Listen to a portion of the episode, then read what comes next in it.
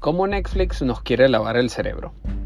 Aunque a mí me encantan los libros y suelo ir a la librería a buscarlos en lugar de comprarlos por internet, acepto que estos no son las únicas fuentes de información.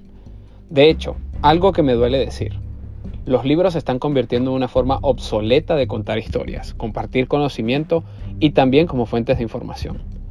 La tecnología ofrece nuevas alternativas más interactivas, más creativas y que presentan el contenido con experiencias más inmersivas, lo que es genial para procesar y recordar lo que uno está aprendiendo. Pero así como los libros se están convirtiendo en medios obsoletos para compartir información, muchas de las alternativas tecnológicas se están convirtiendo en herramientas de desinformación, especialmente las más grandes y con más influencia.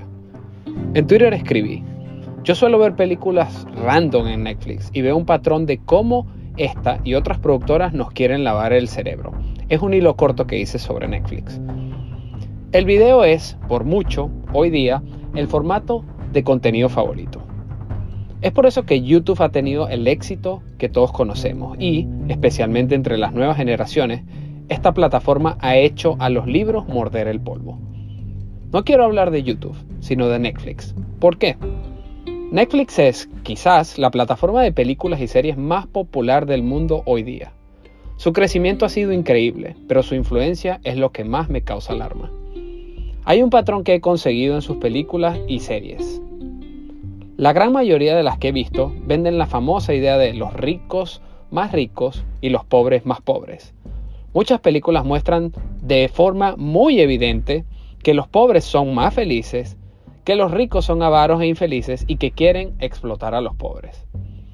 Esta es una idea muy progre, muy de izquierda.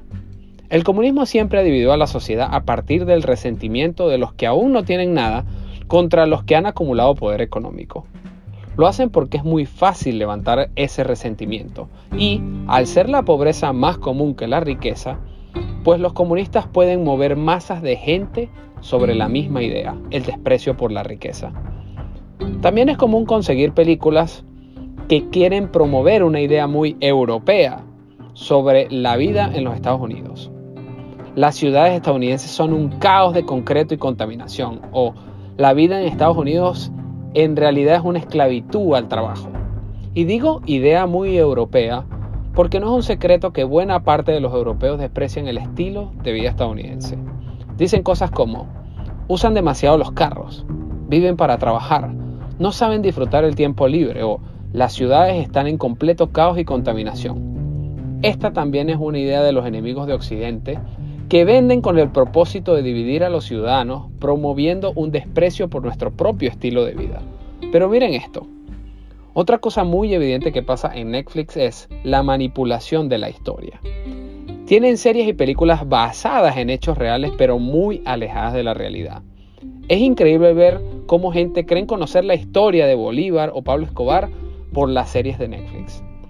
¿Han oído hablar de los nuevos expertos en historia gracias a Netflix? De seguro se han topado con más de uno que creen conocer la historia de algún país, de algún prócer y hasta de un criminal como Pablo Escobar solo porque vieron la serie completa en Netflix y esta estaba basada en hechos reales. Repito, basadas en hechos reales, pero muy alejadas de la realidad. En las películas de Netflix predomina la sensibilidad social, el desprecio por el estilo de vida americano, el odio hacia la clase alta de la sociedad, el romantizar la pobreza, el contar la historia a conveniencia de la agenda globalista y las ideas progres.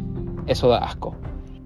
Podemos aplaudir las nuevas tecnologías y aceptar que la forma en la que antes se almacenaba y compartía la información cambió para siempre. Podemos abrazar nuevas formas más creativas e inmersivas para aprender y contar los hechos y la historia, pero debemos hacerlo de forma vigilante, en favor de la verdad y en beneficio de las nuevas generaciones. Vean Netflix si quieren, claro que sí, pero tengan mucho cuidado con lo que ven. Si ven algo basado en hechos reales, cuestionenlo. Si ven algo que romantiza la pobreza, critíquenlo. Y si ven algo que ofende nuestro estilo de vida en América, desprecienlo. Termino con esto. Antes la única fuente de información eran los libros. Hoy la tecnología nos permite tener la información en muchos formatos muy cool, la verdad. El secreto, saber filtrar la información y corroborar las fuentes. Sigo prefiriendo los libros, blog y podcast, no sé ustedes.